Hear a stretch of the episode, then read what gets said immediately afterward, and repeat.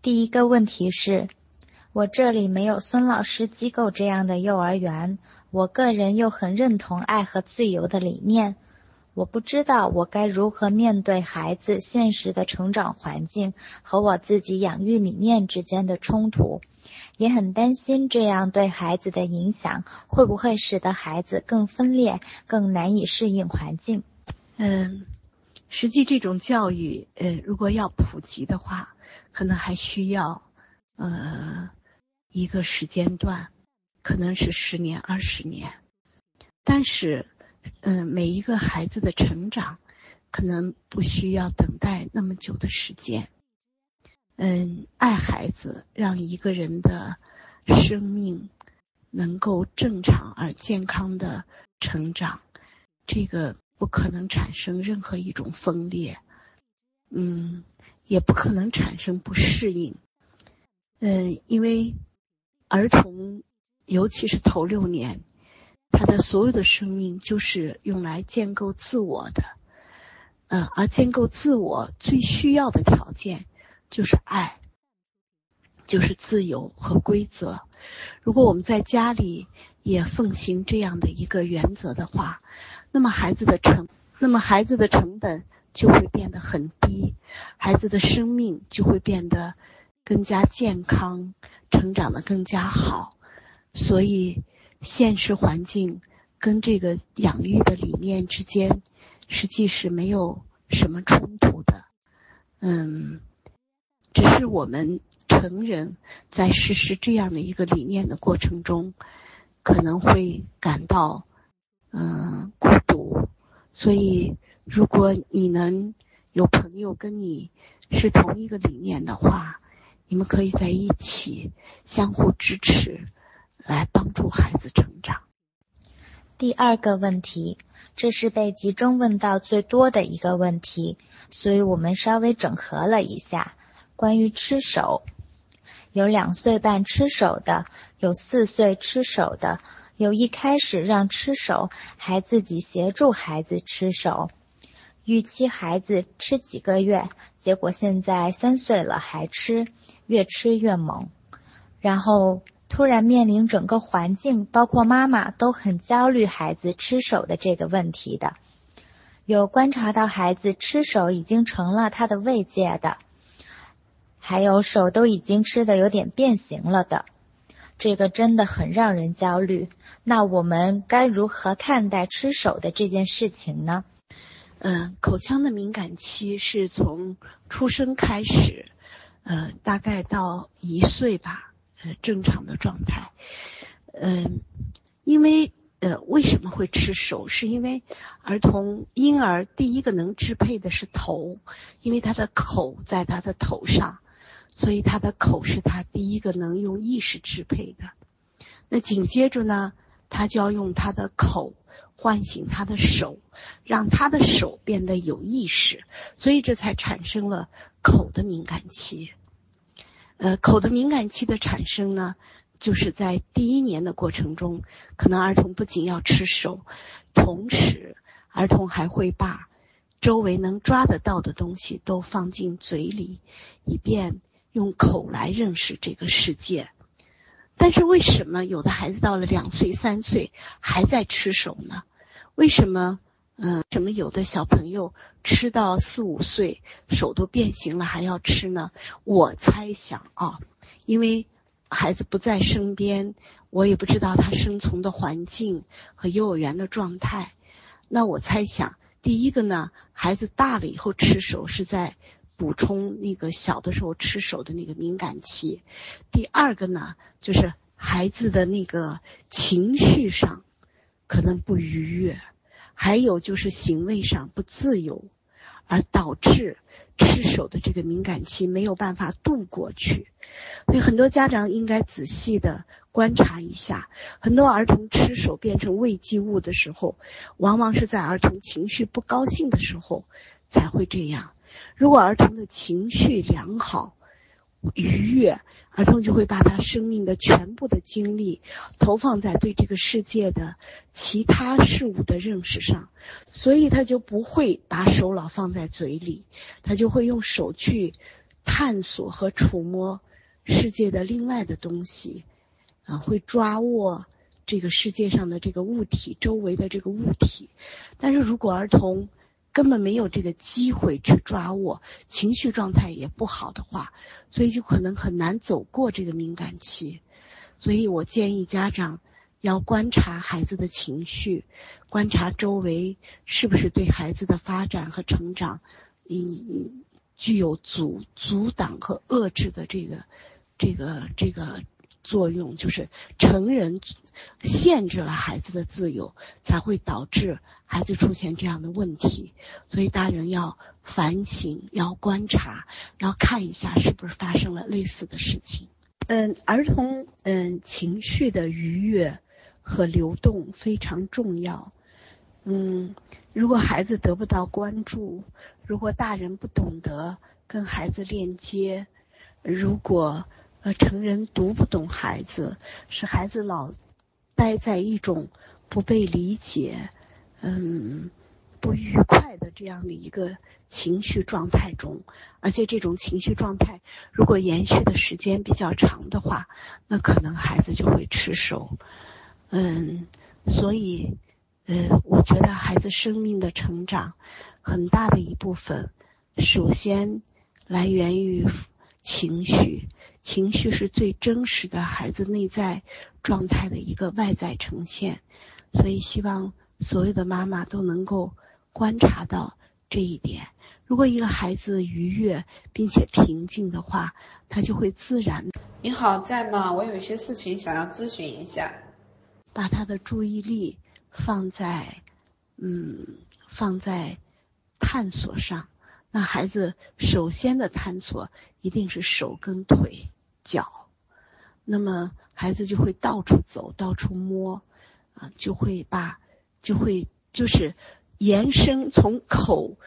对手的这个唤醒的状态，到手唤醒之后，对外在世界、外在物体的探索，这就是一个成长的延伸。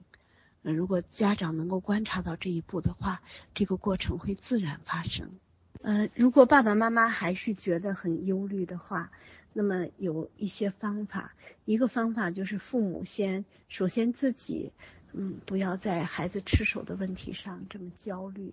如果你在意识上把自己放松的话，这个问题实际没有那么严重。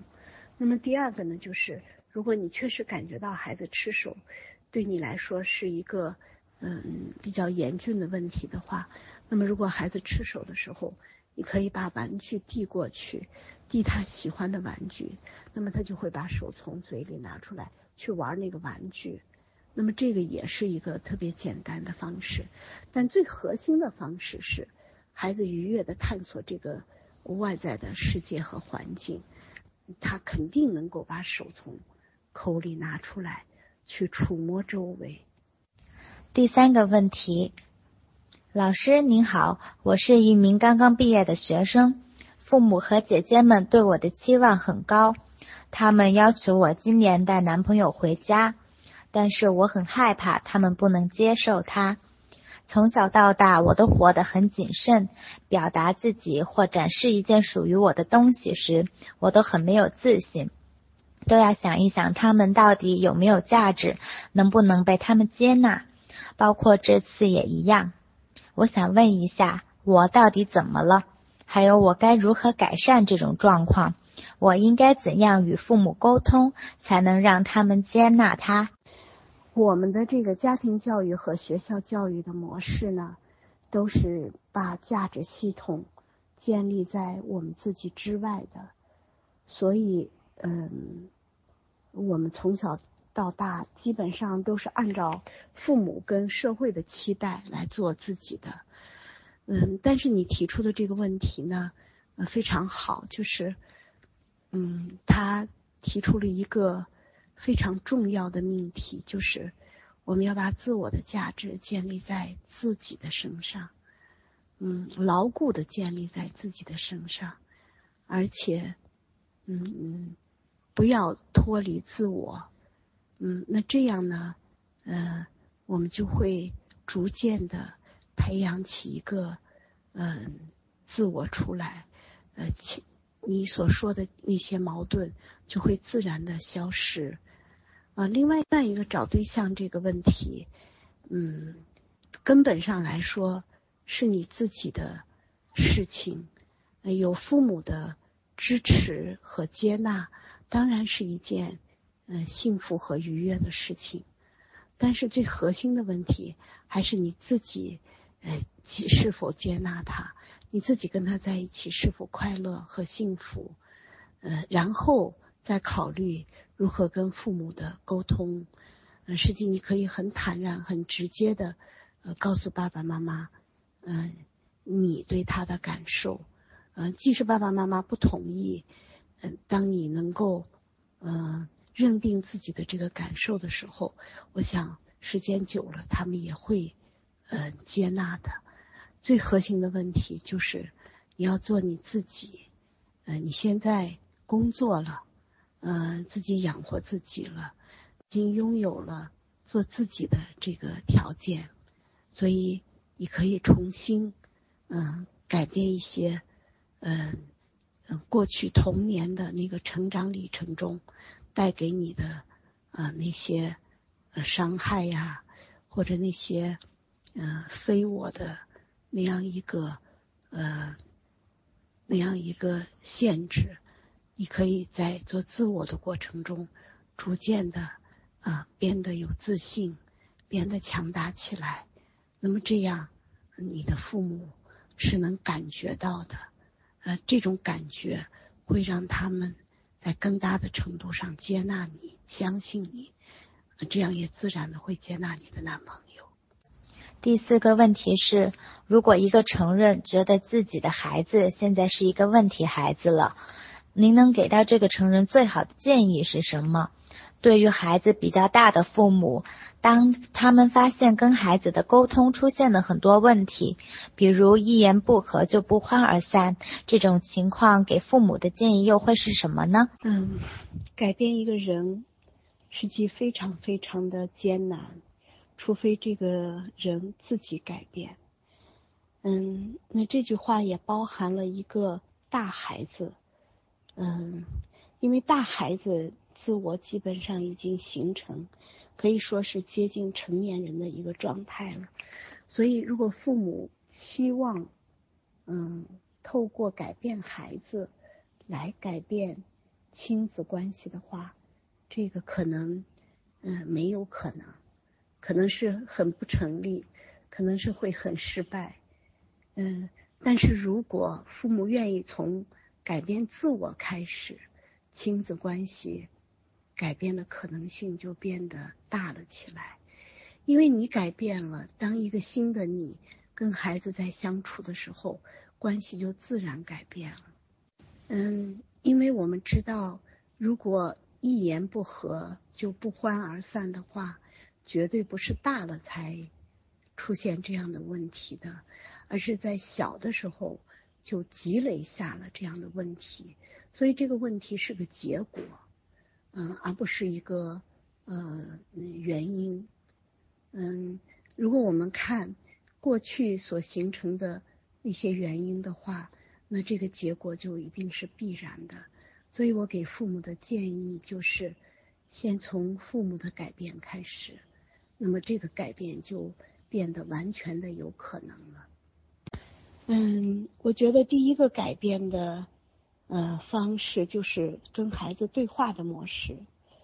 嗯，如果父母能够嗯错位呃考虑一些问题的话，可能会好很多。就是当你从嗯孩子的角度来思考一个问题的话，可能会在更大的程度上。能够理解孩子，另外一个呢，就是改变情绪，因为我们，嗯，我们中国人情绪的成长上，嗯，都还比较原始，就动不动就会火冒三丈，就会管理不了自己的情绪，嗯，这样就会指责孩子，所以张口，孩子如果感觉到被指责的话，就会很恼怒，这时候。这个时候可能就一句话都听不进去了，最愤怒的情绪就像一面墙一样，就把孩子跟你完全的隔开了。所以我们还是要找一些专业性的人和一些课程来改变我们的过去的那个养育方式。嗯，我们改变一点点，孩子就会改变一点点；我们改变很大，孩子就会改变很大。那只有通过这样一个模式。嗯，逐渐改变我们的语言方式呀，改变我们的交流模式呀，改变我们的情绪状态呀，改变我们的价值观念呀，那我们就会，嗯，我们跟孩子的关系就会逐渐的扭转，变得良好起来。最后一个问题。第一次接触爱和自由是在你们的公益讲座上，给我许多的震撼，也让我无比懊悔。我想知道曾经带给孩子的各种禁锢和伤害该如何弥补。嗯，那我首先要祝福这位妈妈，因为，嗯，嗯，一次公益讲座，嗯，就让你产生了这么大的震撼，让你产生了这么多的懊悔。嗯，因为这些意味着，呃，你看到了你自己，你也看到了你的孩子，这些意味着，呃，你决定要用一种新的方式对待你的孩子。所以，当你说到各种禁锢和伤害如何弥补的话，那我给你的最大的建议就是，爱你的孩子，嗯，跟你的孩子，呃，连接。嗯，给你的孩子自由，嗯，并且学会七个规则。如果这些你做到了，那么你所做的所有的伤害和禁锢，都能会用孩子会用最快的时间自我弥补。这就是小朋友的能力。大家要知道，嗯，好像在这个嗯人这种生命。成长的历程中，只有小孩能自我疗愈，嗯，大人是依靠别人来治疗的。但是小朋友特别奇特，就是他们能自我疗愈。当那个小孩，嗯嗯，比如说过去你伤害过他，没有把他像婴儿那样对待，当他长到四五岁的时候，你在。给予他爱的时候，他就会自己变成婴儿，让你像婴儿那样爱他。他用自己创造的这个方式，在弥补过去的那个缺陷。所以，嗯，小孩儿特别神奇的一部分就是，他的生命会自动的回到期的那个状态，让你像婴儿那样抱着他，摇他，给他裹一个小棉被，呃，然后。他自我在内在修补这些创伤，所以这种神奇，嗯，在儿童的童年，嗯，对儿童的成长和对妈妈都是有巨大的呃益处，嗯，这个益处，呃，就是你说的，透过爱能弥补这些成长过程中的缺失。谢谢，因为我们。嗯，我们童年没有，嗯，获得过多少爱，所以当我们拿爱给孩子的时候，我们的内在也没有多少爱，我们就会感到精疲力竭，甚至有时候感到委屈，甚至感到愤怒，就是嗯这样，我们就会觉得我们很无力。所以我的建议就是，呃，有些刚刚成长的家长。需要上一些基础的课，来弥补这些。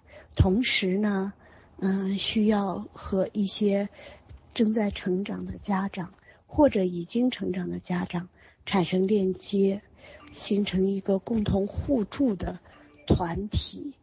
那么这个团体就能给予你支持。呃，我想家长很多家长已经成长的非常的，嗯。那么这些家长会给予你很大的支持，呃，他们会呃给你呃情感上的支持，呃，关于育儿知识上的支持，理念上的支持，嗯，还有价值系统的一些支持，还有爱上的一些支持。嗯，那么这些支持都会让你度过嗯儿童漫长的成长期，让你跟孩子一起成长。谢谢。